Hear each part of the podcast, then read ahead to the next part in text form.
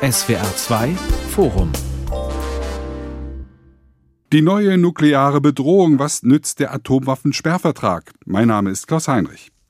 Vielleicht hat die kalte Logik der gegenseitigen atomaren Auslöschung, das berühmt-berüchtigte Gleichgewicht des Schreckens, den Frieden im Kalten Krieg tatsächlich nicht heiß werden lassen. Aber vielleicht haben wir alle auch nur Glück gehabt, dass die zahlreichen Unfälle und falschen Alarme nicht zur Katastrophe geführt haben. Glück, das steht wohl fest, wird unsere Welt in Zukunft weiterhin brauchen, denn immer mehr Staaten wollen über die Bombe verfügen und die modernisierten Trägersysteme machen eine unkalkulierte Eskalation wahrscheinlicher. Kann der Vertrag über die Nichtverbreitung von Kernwaffen, der ab heute turnusgemäß bei den Vereinten Nationen überprüft wird, noch Schlimmeres verhindern? Darüber diskutiere ich in diesem SWR2-Forum mit Dr. Andrew Dennison. Er ist Direktor des Thinktanks Transatlantic Networks in Königswinter.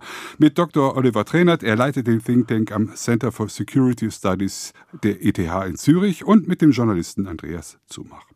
Der Atomwaffensperrvertrag, den gibt es seit 1970. Er ist eigentlich eine Erfindung der fünf Atommächte USA, Sowjetunion, Frankreich, Großbritannien und China, die ihren Club exklusiv halten wollten und dafür im Gegenzug eigene Abrüstungsanstrengungen versprochen hatten. Doch die Zahl der Atommächte steht schon jetzt bei neun, weil Indien, Pakistan, Israel und Nordkorea dazugekommen sind. Herr Zumach, war der Nichtverbreitungsvertrag also ein Flop oder wäre es ohne ihn jetzt noch schwieriger in dieser Welt? Er war kein Flop. Es lässt sich im Rückblick historisch natürlich nicht beweisen, dass zu den von Ihnen genannten inzwischen neun Atomwaffenmächten noch weitere dazugekommen wären. Aber das Problem ist halt, es ist das einzige internationale Abkommen, das die Vertragsstaaten zu unterschiedlichen Dingen verpflichtet. Sie haben die Abrüstungsverpflichtung der fünf offiziell anerkannten Atomwaffenmächte genannt, die sie bisher nicht oder nur unzureichend umgesetzt haben und auf der anderen Seite die Verpflichtung der 186 Staaten, die auf Atomwaffen verzichtet haben. Und die Unzufriedenheit der 186 mit den fünf wird immer größer und deswegen und aus anderen Gründen, über die wir sicher reden werden, droht dieses Abkommen allmählich zu zerbröseln. Herr Dennison, welche Bindekraft hat eigentlich diese Konferenz, wenn die Vertragsstaaten doch keine richtigen Sanktionsmöglichkeiten haben? Ja, man kann aber trotzdem überzeugende Argumente bringen warum auf einer Seite dieser Vertrag doch dazu beigetragen hat, dass nicht viel mehr Staaten über äh, Kernwaffen verfügen.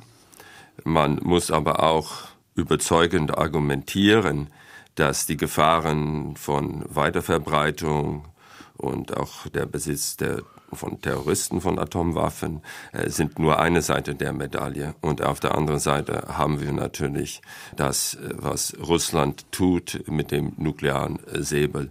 Rasseln. Der Oberbefehlshaber der amerikanischen strategischen Streitkräfte sagt, wir sehen jetzt Krisenabschreckung dynamisch jetzt im Gange, wie wir das noch nie gesehen haben.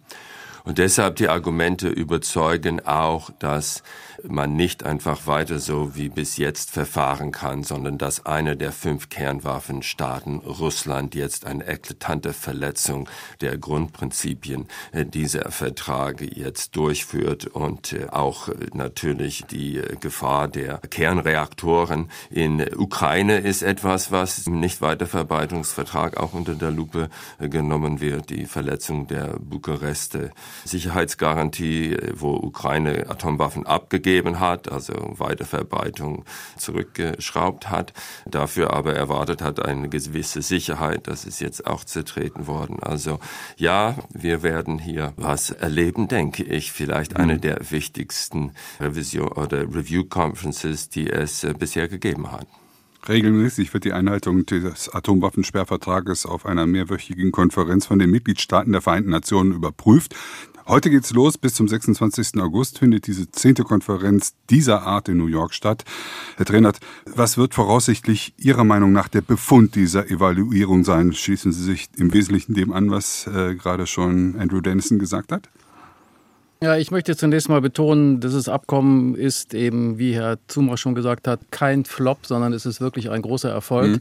Wenn man sich alleine ansieht, dass praktisch alle Staaten diesem Vertrag beigetreten sind und äh, damit eben die überwiegende Mehrzahl der Staaten tatsächlich völkerrechtlich verbindlich und für immer auf Atomwaffen verzichtet hat. Also das ist eine sehr wichtige Norm in den internationalen Beziehungen als Teil der regelbasierten internationalen Ordnung. Und ein wichtiges Element Was wir hier wirklich auch nochmal betonen müssen, ist die Tatsache, dass im Zuge dieses Übereinkommens ein über die Internationale Atomenergiebehörde in Wien organisiertes Netz von sogenannten Safeguards, also Sicherungsmechanismen in den einzelnen Vertragsstaaten aufgebaut worden ist, um sicherzustellen, dass die friedliche Nutzung der Kernenergie nicht heimlich für militärische Zwecke missbraucht werden kann. Das ist sehr, sehr wichtig und hätten wir diesen Vertrag nicht, dann würde praktisch fast in jedem Land, das die zivile Nutzung der Kernenergie betreibt, der Verdacht irgendwann womöglich auftreten, dass hier militärischer Missbrauch äh, vorbereitet würde. Dieses Fenster der Intransparenz äh, oder des Misstrauens ist durch das Abkommen und durch die Inspektion weitgehend geschlossen worden. Man hat auch äh, wichtige Lehren gezogen, zum Beispiel aus der Tatsache, dass Saddam Hussein in den 80er Jahren massiv gegen die Sicherungsauflagen verstoßen hat. Man hat ein sogenanntes Zusatzprotokoll entwickelt, das noch viel mehr jetzt reingeht in die Meldepflichten und in die Möglichkeiten der Inspektoren in den einzelnen Mitgliedstaaten. Also das ist ein, ein sehr, sehr großer Erfolg. Allerdings auf der anderen Seite eben jetzt auf der Überprüfungskonferenz wird es darauf ankommen, wie der Vorsitzende schon gesagt hat, äh, wahrscheinlich eher eine sinnvolle Diskussion und eine sinnvolle Konferenz zu haben, was immer das auch sein mag, und weniger äh, darauf abzuzielen, ein gemeinsames Abschlussdokument anzustreben. Und hier spielt eben die Rolle von Russland eine sehr große Rolle. Ich denke, dass Deutschland, die Außenministerin Baerbock wird ja selber bei der Konferenz in New York dabei sein, einen großen äh, Schwerpunkt darauf legen wird, das Verhalten Russlands äh, zu verurteilen. Denn es ist jetzt hier das erste Mal, dass man eigentlich beobachtet, dass ein Atomwaffenstaat unter der nuklearen Drohung, sozusagen im Schatten der nuklearen Waffe, wie Paul Nitze gesagt hätte, einen Nachbarn mit konventionellen Waffen angreift. Und das ist natürlich für das gesamte Konstrukt der nuklearen Nichtverbreitung absolutes Gift. Also ich möchte leicht widersprechen mhm. dem letzten Sätzen von Kollegen Trainert bei aller sonstigen Übereinstimmung.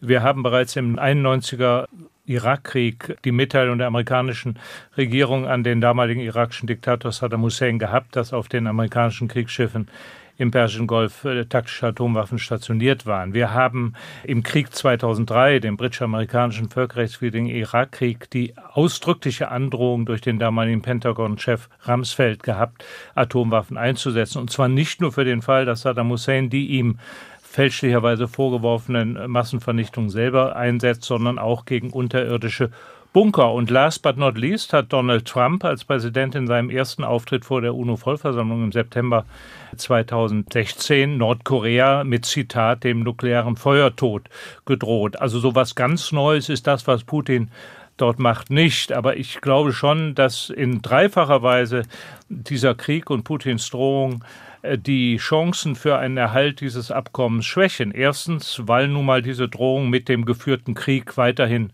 besteht. Zweitens, weil der einzige Punkt, wo die fünf offiziell anerkannten Atomwaffenmächte bislang noch an einem Strick gezogen hatten, und zwar am selben Ende, nämlich mit Blick auf das Nuklearprogramm Irans, das zerbröselt. Russland schert immer mehr aus dieser gemeinsamen Haltung aus und das vermindert natürlich den Druck auf das iranische Regime und die Gefahr, dass das äh, Abkommen endgültig scheitert, ist groß im Raum.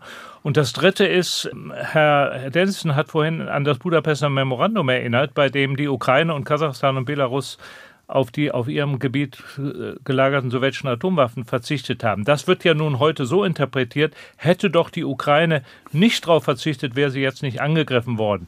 Dieses Argument ist insofern falsch, als zwar diese Atomwaffen auf ukrainischem Territorium lagerten, aber die operative Einsatz- und Verfügungskontrolle lag immer in Moskau. Das heißt, die Ukraine hatte nie eine effektive atomare Abschreckungsmacht und Kapazität, auf die sie verzichtet hätte. Aber diese Legende wird jetzt weiter gestrickt, ähnlich wie nach dem Krieg 2003 in ganz vielen Hauptstädten des Südens, nicht nur in diktatorisch regierten Ländern, die Verarbeitung des Krieges war. Hätte Saddam Hussein doch bloß die ihm vorgeworfenen Atomwaffen noch gehabt, dann wäre er niemals angegriffen worden. Und das alles unterminiert natürlich die Bindungskraft dieses Atomwaffensperrvertrages. Herr Dennis, Länder, die klein sind, die sich bedroht fühlen oder die einfach Diktaturen sind und die keinen Regime-Change haben wollen, sich das ukrainische Beispiel anschauen. Wenn Sie das machen, was er Zumach gerade als fälschlich bezeichnet hat, nämlich äh, sich mit Atomwaffen versuchen zu bewaffnen, um, so wie Nordkorea, geschützt zu sein vor möglichen Interventionen oder auch nur Eingebildeten. Ist das die Lehre aus der Ukraine, die manche Staaten ziehen könnten? Also ich denke, die äh, Lehre aus der Ukraine, die die meisten Staaten äh, ziehen werden, wenn es um Kernwaffenanschaffung geht, was eigentlich nicht wirklich auf der Tagesordnung ist, aber wenn es darum geht, ihr Sicherheit zu gewährleisten, Sie werden daraus schließen, dass es Sinn macht, mit Amerika in ein globaler Verbund zu bleiben, weil da ist das Recht auf Selbstverteidigung, sogar das Recht auf kollektive Selbstverteidigung, wie in Artikel 51 der UNO-Charta, am besten gewährleisten. Und wir können auch äh, ganz klar sagen, äh, dass die Fälle, von denen Herr Zumach äh, gesprochen hat, in der Weltöffentlichkeit und unter den demokratischen Staaten, natürlich kann man andere Maßstabe als demokratische Staaten und Öffentlichkeit benutzen, aber ähm, außer Russland, China und Iran, ähm, die meisten haben, erkennen doch klar, was für eine Unterschiede es gibt zwischen das, was äh, die Amerikaner in Irak gemacht haben und was jetzt in der Ukraine passiert und auch gerade bei den äh, Kernwaffen und äh, der möglichen Einsatz davon. Natürlich wird kein Amerikaner sagen, nie werden wir niemals äh, Kernwaffen einsetzen. Der Joe Biden in seinem neueste Strategiepapier sagt, es gibt auch extreme Fälle, Biowaffenangriff, Cyberwaffenangriff oder einfach, dass eine konventionelle Übermacht äh, amerikanische Position überrollt und Hunderttausende drohen damit zu sterben oder die Amerikaner in Korea oder so, dann wird Amerika das schon machen. Aber das ist eine äh, völlig andere Kategorie als das, was Putin und seine Streitkräfte jetzt machen. Und es führt uns in der Irre, wenn wir die zwei vergleichen. Denn die Frage ist, ob es Sinn macht, Kernwaffen aufzugeben oder Kernwaffen zu holen. Und äh, es ist nicht nur die Frage, ob man angegriffen wird, sondern es ist auch die Frage, was für Freunde man hat. Und am ersten und am wichtigsten ist das natürlich Deutschland, ja. Solange Deutschland der Glaube ist, die Amerikaner werden ihre Großstädte riskieren, um einen Angriff auf Deutschland eine Einnahme von Berlin zum Beispiel aus Kaliningrad zu verhindern, ja, dann haben wir eine gute Schutz gegen Proliferation. Wenn die Deutschen der Meinung sind, das, das ist nicht mehr haltbar, ja, dann sieht es anders aus. Aber erstmal würde ich sagen, es sind nicht so sehr die Kernwaffen, die Schutz bieten, sondern ein Bündnis mit USA. Herr Trainert, wie sieht es aus mit den Staaten wie Nordkorea, aber eben auch der Iran? Kann es dieser Konferenz gelingen, mögliche Entwicklungen in dieser Richtung A festzustellen und B auch zurückzuweichen oder ist sozusagen der Senf schon aus der Tube, zumindest bei Nordkorea und möglicherweise auch im Iran? Ja, Nordkorea ist Atomwaffenstaat. Die haben ja auch nukleare Tests durchgeführt, also das ist zweifelsfrei. Sie verbergen diese Atomwaffen ja auch gar nicht, sondern zeigen sie offen und sie sind aus dem nuklearen Nichtverbreitungsvertrag ausgetreten. Sie sind ausgetreten, dem ihre Nichteinhaltung der Bestimmungen des Vertrages, nämlich im Zuge der Sicherungsabkommen, durch die Internationale Atomenergiebehörde aufgedeckt worden war. Insofern kann man sagen, dass das ein rechtlich nicht haltbarer Rücktritt gewesen ist. Die Überprüfungskonferenz jetzt wird nach meinem Dafürhalten in Bezug auf das Thema Nordkorea, das wird keine große Rolle spielen, denke ich mal. Das spielt ja auch zum Beispiel im Zuge der Politik der beiden Administrationen. Da habe ich den Eindruck, keine große Rolle. Man möchte das Thema lieber schlummern lassen, weil es für Nordkorea auch eigentlich keine guten Lösungen gibt und weil es eben genug andere Krisen in der Welt gibt. Eine dieser anderen Krisen in der Welt ist eben das große Thema Iran. Ich glaube, hier könnten wir in diesem Jahr noch eine weitere Zuspitzung sehen. Ich sehe im Moment nicht, dass es hier zu einem Kompromiss kommt. Äh, Iran durch seine eigene Urananreicherung robbt sich ja immer näher an die Atomwaffe heran. Wir wissen auch, dass die Iraner über Sprengkopfdesigns für nukleare Waffen verfügen. Wir wissen, dass sie über die ballistischen Raketen verfügen, mit denen sie diese Atomsprengköpfe verschießen könnten. Ob das alles am Ende dann wirklich wirksam zusammenpasst technisch, das ist noch eine offene Frage. Äh, aber Iran ist äh, gefährlich nah daran, Atomwaffenstaat zu werden. Und sollte Iran das tatsächlich machen, was ich momentan nicht glaube, aber sollten die den Weg von Nordkorea gehen, äh, dann wäre das natürlich ein ganz, ganz gefährlicher Schlag gegen den nuklearen Nichtverbreitungsvertrag. Unter anderem deswegen, weil dann wahrscheinlich die arabischen Staaten in der Region, in Sonderheit Saudi-Arabien, aber möglicherweise auch andere, eben auch den nuklearen Pfad beschreiten werden. Und das dürfte dann wahrscheinlich ja, mehr oder weniger das Ende des nuklearen Nichtverbreitungsvertrages sein. Ich würde das mal gerne weiterspinnen und an eine Altlast, wenn ich das so nennen darf, dieser Überprüfungskonferenzen erinnere, die lange vor der Zuspitzung des Ukraine-Konflikts und dem jetzt geführten Krieg begonnen hat.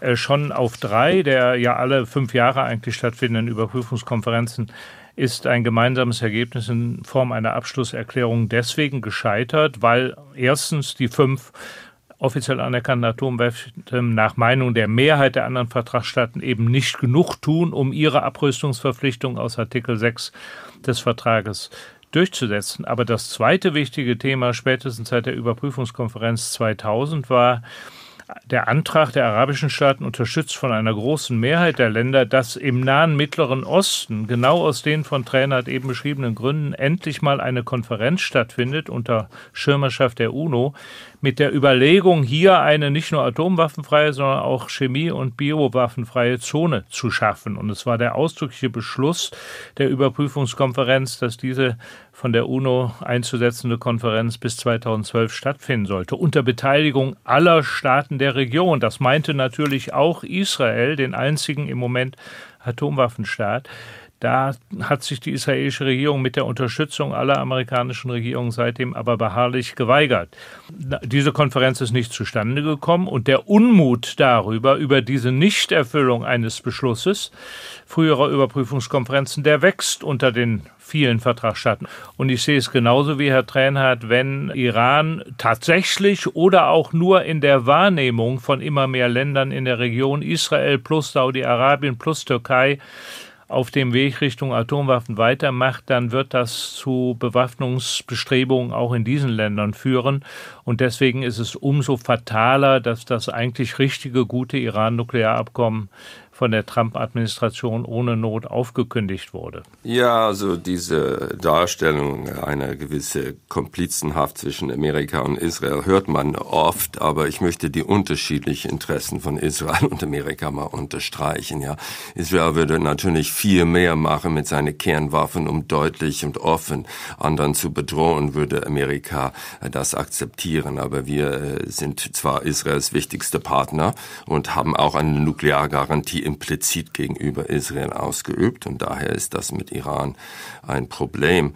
Aber äh, auch der Behauptung, Amerika ist für diese kernwaffenfreie Zone nicht. Äh, Amerika hat bestimmten Bedingungen, also nicht zum jeden Preis. Entschuldigen, genau wie manche Leute werden nie zufrieden sein, dass Artikel 6 der NPT, der Nichtverbreitungsvertrag, der sagt, die großen Atomwaffenmächte müssten äh, ja versuchen äh, abzurüsten, ja, dass die das nicht ausreichend tun, aber die werden es nie ausreichend tun. Zurück zu Israel und Amerika. Ich habe jetzt gerade nachgelesen, der, der amerikanische äh, Botschafter für diese Überprüfungskonferenz spricht auch über äh, eine kernwaffenfreie Zone im Nahen Osten. Und er sagt, Amerika ist dafür, aber aber nur unter den Bedingungen, dass Israels Sicherheit gewährleistet werden kann. Ah, lass uns darüber sprechen. Diese kleine Differenz unterscheidet man oft und sagt, Amerika ist einfach dafür, dass Israel Kernwaffen hat. Nein, das ist auch ein Problem für Amerika. Und wir haben viel getan, um zu verhindern, dass die die haben und auch da Stabilität beizuführen. Dass Iran Kernwaffen haben könnte, wird das Problem nicht erleichtern. Ich denke, was neu ist im Nahen Osten, um auf Iran zurückzukommen, ist, dass wir eine gewisse Geschlossenheit arabische Staaten und Israel sehen, was selten der Fall ist, dass äh, Iran ein Problem ist. Also wieder hat Amerika das Glück, dass die Staaten vor Ort auch manchmal eine gemeinsame Front gegen Amerikas Feinde oder Amerikas Kontrahenten organisieren. Daher vielleicht die Chancen nicht so schlecht, wie jetzt behauptet von den anderen, dass Iran doch einen Weg zu Kompromiss findet. Also ich muss Ihrer Darstellung doch widersprechen. Ich habe keineswegs von einer Komplizenschaft gesprochen. Was ich gesagt habe, gegen den Konsensbeschluss der Überprüfungskonferenz im Jahre 2005, eine solche erste Konferenz zur Überlegung zu einer massenvernichtungswaffenfreien Zone einzuberufen. Das heißt ja noch nicht, dass auf dieser Konferenz gleich die Abschaffung aller vorhandenen Massenvernichtungswaffen beschlossen werden sollte. Gegen diesen Beschluss haben die israelische und die amerikanische Regierung beim UNO-Generalsekretär interveniert und haben bis heute verhindert, dass diese Konferenz stattgefunden hat. Und das sind nun mal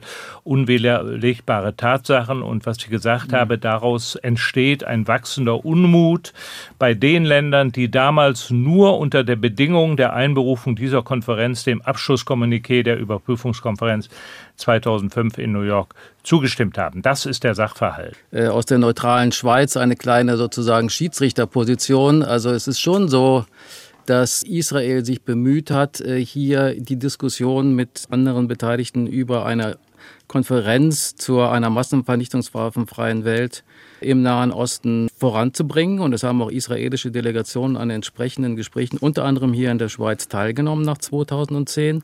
Und dann ist allerdings das Thema in der Tat im Sande verlaufen, aber das würde ich sagen, lag nicht nur an Israel.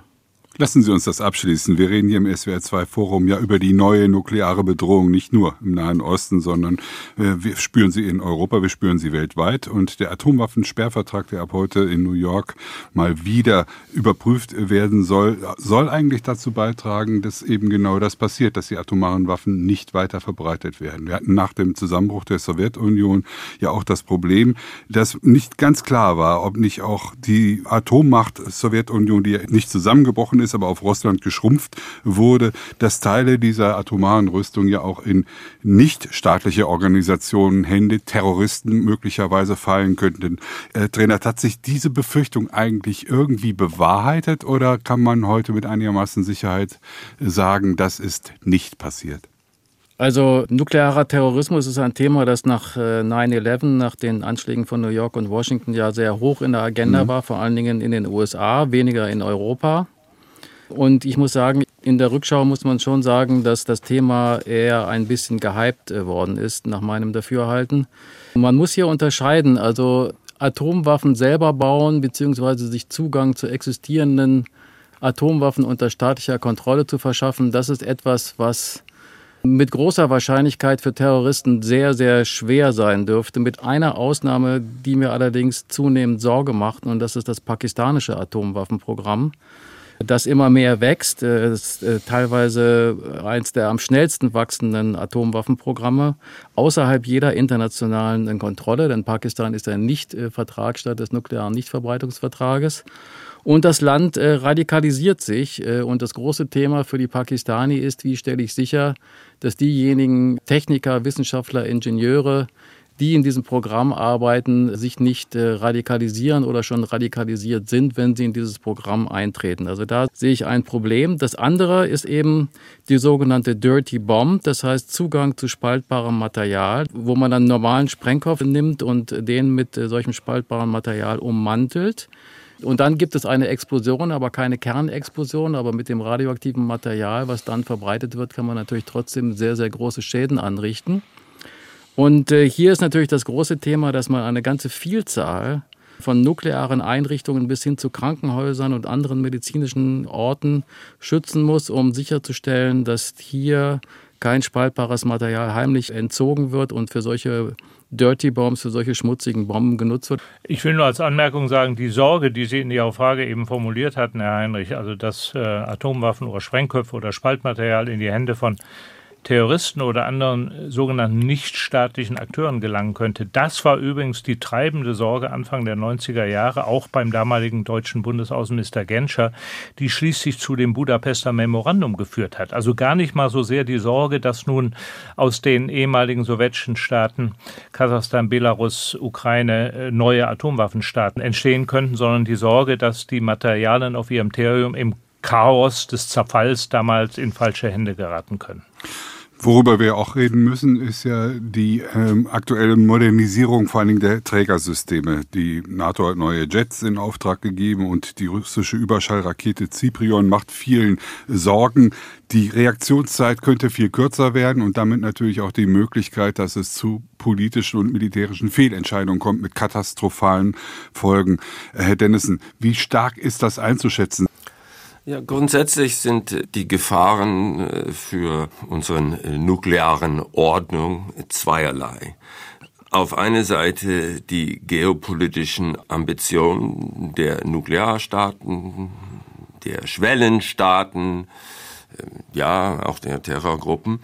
Diese äh, geopolitische Ambitionen sind manchmal auf Aggression und Nullsummenspiel gerichtet, manchmal nicht. Viele haben gehofft, nach Ende des Kalten Kriegs würde Russland äh, nicht mit einem Veto, aber mit einer Stimme im europäischen Haus einziehen und seinen Anspruch auf Großreich und Imperium verzichten. Damit hat man auch gehofft, man, man könnte eine enge sicherheitspolitische Zusammenarbeit, gerade dort, wo viele Angst hatten, nämlich in der Abwicklung der nuklearen Industriekomplex von Russland, dass man da einen Beitrag machen könnte. Und da hat man, weil die politischen Bedingungen Bedingungen dafür richtig waren, mit einer Initiative der Amerikaner von Senator Luger und Nunn ähm, sehr viel gemacht. Also warum hat der Hund nicht gebellt? Vielleicht hätte man das nicht gemacht, wären Terroristen doch an das Zeug gekommen. Wer weiß. Aber es war wichtig. Und Barack Obama hat das dann nochmal aufgegriffen.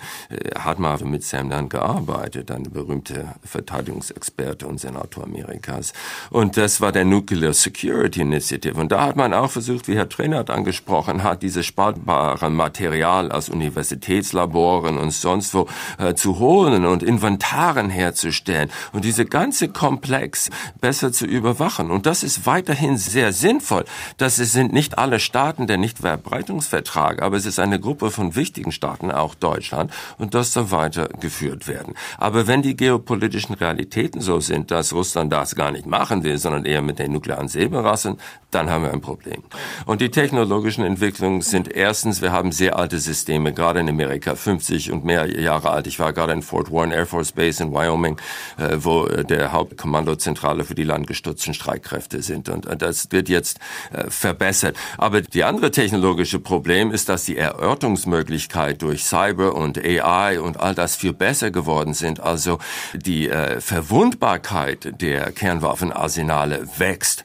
Und dazu technologisch, aber auch geopolitisch, die chinesische Arsenal wächst rasant. Und dieser amerikanische Oberbefehlshaber der Strategic Command, der Charles Richard, sagte, wir haben eine neue Bedingung. Drei Staaten, China, Russland USA, große atomare Streitmächte ungelöste territoriale Konflikte, Taiwan auf der einen Seite, Ukraine und den anderen Ländern auf der anderen Seite. Und er sieht das schon deswegen als eine neue technologische Herausforderung für Amerika.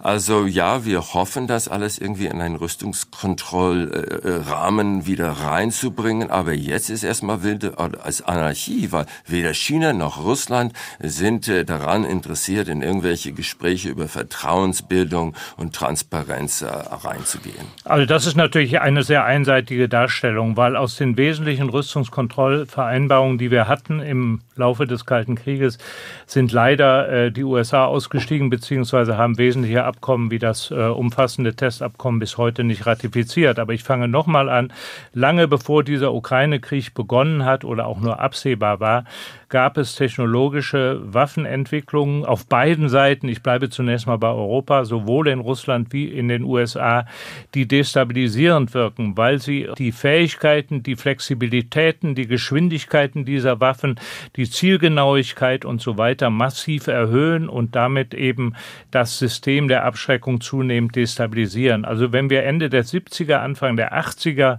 Sorgen hatten wegen der technologischen Fähigkeit, die auf der einen Seite die sowjetischen SS SS-20 hatten, wie auf der anderen Seite die Pershing 2 mit ihren kurzen Vorwarnzeiten, dann ist das heute durch die neuen technologischen Möglichkeiten bei weitem schon wieder überholt. Das gilt sowohl für die Mittelstreckenwaffen, die die Russen in Kaliningrad stationieren und die möglicherweise auch atomare Sprengköpfe tragen können. Das gilt aber auch für die Modernisierung der amerikanischen Bomben in Büchel und die dazugehörigen neuen Trägersysteme. Und das ist eine große Problematik. Und äh, ich stimme zu im asiatischen Raum, dadurch, dass China nun auch zunehmend im atomaren Bereich aufrüstet, was bisher nicht der Fall war, äh, entstehen neue Gefahren und vor allem Bedrohungswahrnehmungen. In Japan schwillt die Debatte an, nicht nur jetzt im konventionellen Bereich die Verfassungsrestriktionen aufzugeben und eine reguläre Streitkräfte aufzustellen, sondern sogar möglicherweise das Land atomar zu bewaffnen, wegen der dort wahrgenommenen Bedrohung, vor allem aus China.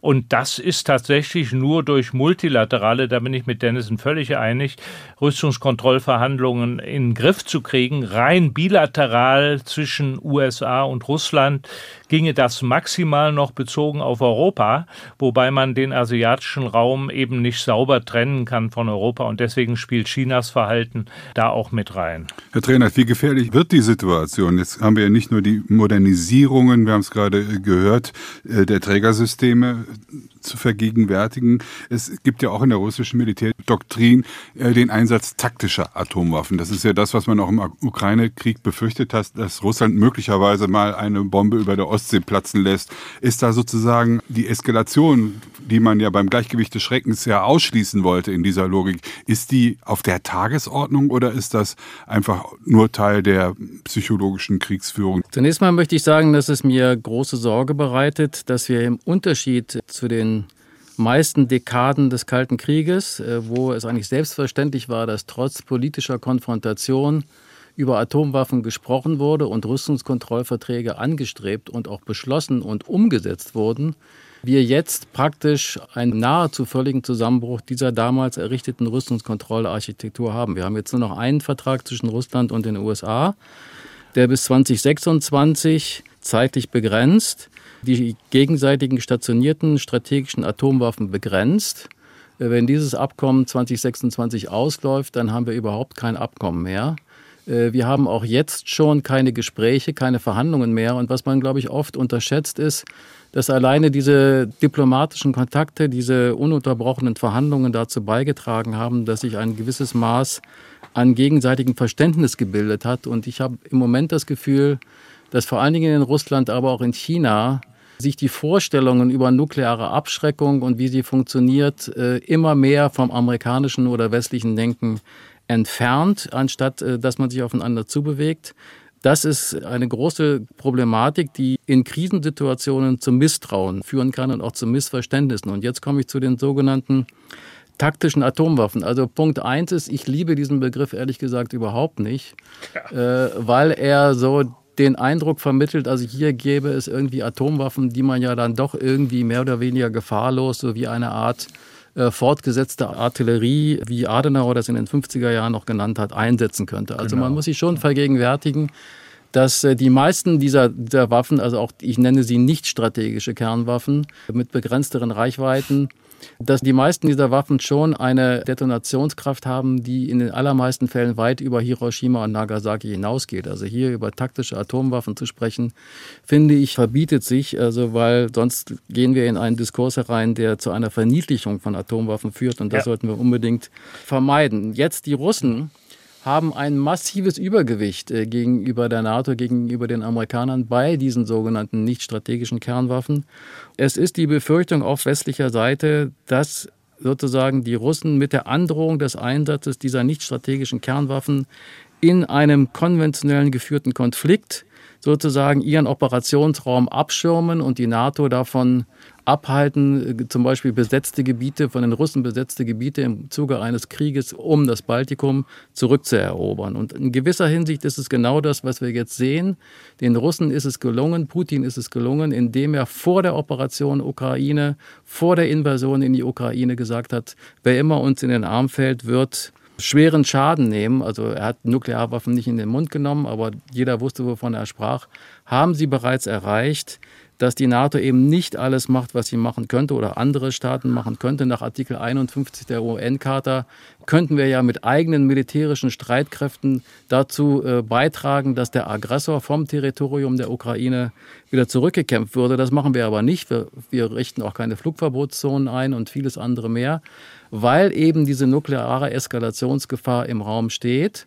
Und das bedeutet, den Russen ist es bereits gelungen, durch diese nukleare Drohung diesen militärischen Operationsraum abzuschirmen. Und die ganze Diskussion geht eben darüber hinaus, dass das eines Tages eben nicht nur mit einem Nicht-NATO-Mitgliedsland wie der Ukraine passieren könnte, sondern eben auch mit einem NATO-Mitgliedsland, zum Beispiel Polen, zum Beispiel dem Baltikum, dann könnte die Drohung im Raum stehen, dass wenn die NATO dann konventionelle Kräfte heranführt, um das Baltikum wieder zu befreien, dass dann eben eine nukleare Eskalation seitens Russlands zum Tragen kommt. Und die Russen gehen eben davon aus, dass am Ende des Tages die Ukraine oder auch das Baltikum für sie sehr viel wichtiger ist als für die Amerikaner und dass deswegen die Glaubwürdigkeit ihrer Eskalationsdrohung sehr viel höher ist, als dass die Amerikaner dann tatsächlich sozusagen die nukleare Eskalationsleiter mit hinaufgehen würden. Und dass insofern diese nukleare Drohung dazu führt, dass die Russen mit ihrer Beute sozusagen davonkommen.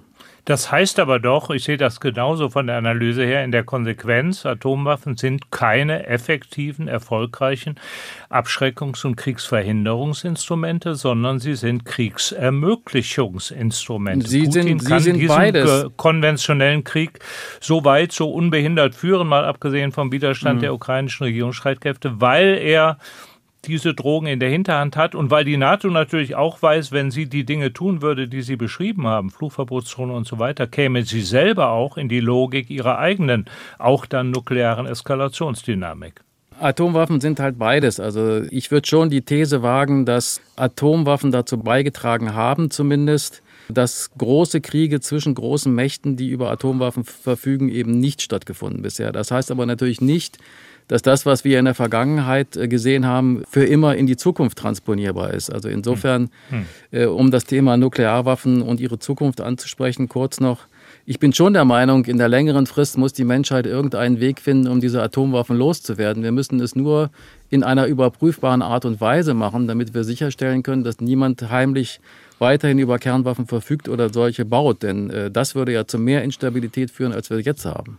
D'accord, Da, d'accord. da gibt es ja jetzt auch eine Initiative von 80 Staaten. TPNW heißt der Club der atomaren Habenichts, da könnte man das nennen, hat die eine reale Möglichkeit, ihr Ziel zu erreichen, eine Welt ohne Atomwaffen. Herr Dennison, Barack Obama war ja der Präsident, der genau das zu Beginn seiner Amtszeit gefordert hat. Also wer will denn nicht eine Welt ohne Atomwaffen? Natürlich die Bedingung und der Weg, das, da, darüber diskutiert man. Amerikaner, ja, am 16. Juli 1945 erste Atombombe in Alamogordo, New Mexico getestet, dann am 6. und 9. August 45 auch benutzt. Die Amerikaner haben seit Anfang an allerlei moralischen Skrupel über diese Technologie und Sorgen über der Weiterverbreitung gehabt.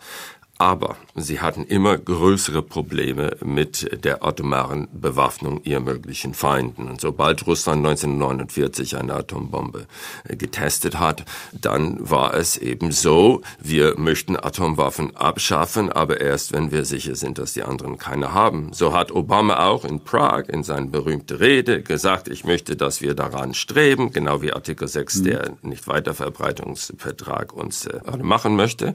Äh, er hat gesagt, aber vielleicht nicht in meinem Leben. Und bis dahin wird Amerika eine moderne, schlagkräftige, überlebensfähige äh, Nukleararsenal haben, um sich selbst und seine Alliierten und seine Freunde zu schützen. Ich meine, eine Welt voller Atomwaffen ist sehr gefährlich, aber wir haben schon gehört, äh, noch gefährlicher ist eine Welt, wo bestimmte Nuklearmächte denken, sie können ihr Arsenal benutzen, um anderen zu erpressen und dann Aggression ohne Konsequenzen durchzuführen. Und diese Gefahr, dass Russland jetzt der Meinung ist, äh, Europäer sind Geiseln und kann weiter so aggressiv sein, man wird sich immer zurückhalten, weil man Angst hat vor der Eskalation. Diese Gefahr konzentriert sich auf Deutschland. Deutschland ist nicht wie im Kalten Krieg ein Westdeutschland geteilt und geschützt ganz konkret von unten nach oben von den Amerikanern, sondern Deutschland ist das reichste, mächtigste Land in Europa jetzt. Und wenn Deutschland erpressbar ist, dann kann man das mit Europa äh, ziemlich abschreiben. Und Amerika hat ein starken Interesse daran, dass Deutschland nicht erpressbar ist, auch Japan nicht erpressbar ist. Aber Amerika weiß, diese Drohung, amerikanische Atomwaffen einzusetzen, um Deutschland zu schützen oder vor der Erpressung zu schützen, ist mit vielen Risiken verbunden. Und der beste Strateg für äh, Nuklearstrategie in England, Lawrence Friedman, sagte, diese unglaubwürdige Bedrohung der Amerikaner, Deutschland im Krieg zu schützen, das ist die schwachste Glied in der Kette der nuklearen Abschreckung. Und wir haben noch nicht eine Lösung dafür gefunden. Selbst Deutschland sagt auf einer Seite, wir wollen eine kernwaffenfreie Welt, aber bitteschön, die nukleare Teilhabe möchten wir auch behalten. Und Joe Biden, bitte rede nicht davon, dass Nuklearwaffen nur zur Abschreckung von Nuklearwaffen sind. Und in der Tat, in der neuesten Strategiepapier der Amerikaner haben die Amerikaner gesagt, auch in Extremfällen würden wir zum Beispiel Angriff auf Deutschland mit konventionellen Waffen, würden wir überlegen, unsere Kernwaffen einzusetzen. Da sind wir. Und daher, wenn wir uns fragen, äh, stehen wir vor einer nuklearfreien Welt? Ich fürchte nicht. Nicht nur, weil jeder Atomwaffenstaat sich äh, schützen will, sondern weil Amerika diese unglaubwürdige Garantie an Japan und Deutschland weitergeben soll, denn die Alternativen sind schlechter.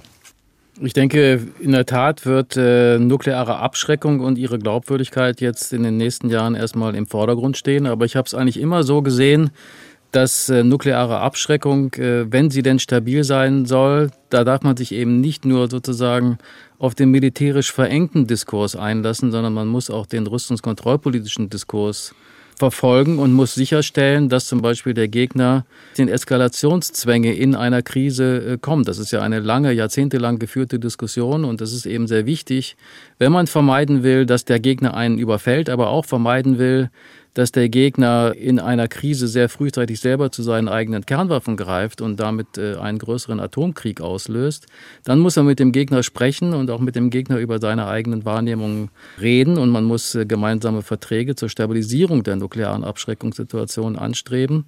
Für die Deutschen steht jetzt erstmal im Vordergrund tatsächlich die Trägersysteme zu modernisieren. Der Tornado kann die militärische Aufgabe wahrscheinlich nur noch für sehr kurze Zeit, wenn überhaupt, erfüllen. Insofern ist es sehr gut, dass jetzt endlich die Entscheidung getroffen ist, hier ein neues Trägersystem einzuführen, um diese nukleare Teilhabe aufrechtzuerhalten. Das ist für die NATO sehr, sehr wichtig, weil es hier um die Teilung von Lasten und um Risiken geht. Und Deutschland ist hier in der Tat ein sehr, sehr wichtiger, wenn nicht der wichtigste Akteur, gemeinsam mit den anderen Ländern, die sich daran beteiligen, wie vor allen Dingen Italien, die Niederlande und Belgien. Aber ohne Deutschland wird nichts gehen. Und deswegen bin ich sehr froh, dass diese Entscheidung einmal getroffen ist. Aber eben, das heißt nicht, dass man sich um die nukleare Rüstungskontrolle und auch um die nukleare Abrüstung, wenn sie denn entsprechend überprüfbar äh, ist, äh, kümmert. Das eine schließt das andere nicht aus und die Bundesregierung macht ja auch beides. Sie schafft ein neues Kampfflugzeug für die nukleare Teilhabe an und hat sich aber auch als Beobachter an der ersten Konferenz derjenigen Staaten beteiligt, wo es um das Atomwaffenverbot geht. Also nicht den Atomwaffensperrvertrag, sondern wirklich um das Ziel eines Atomwaffenverbots.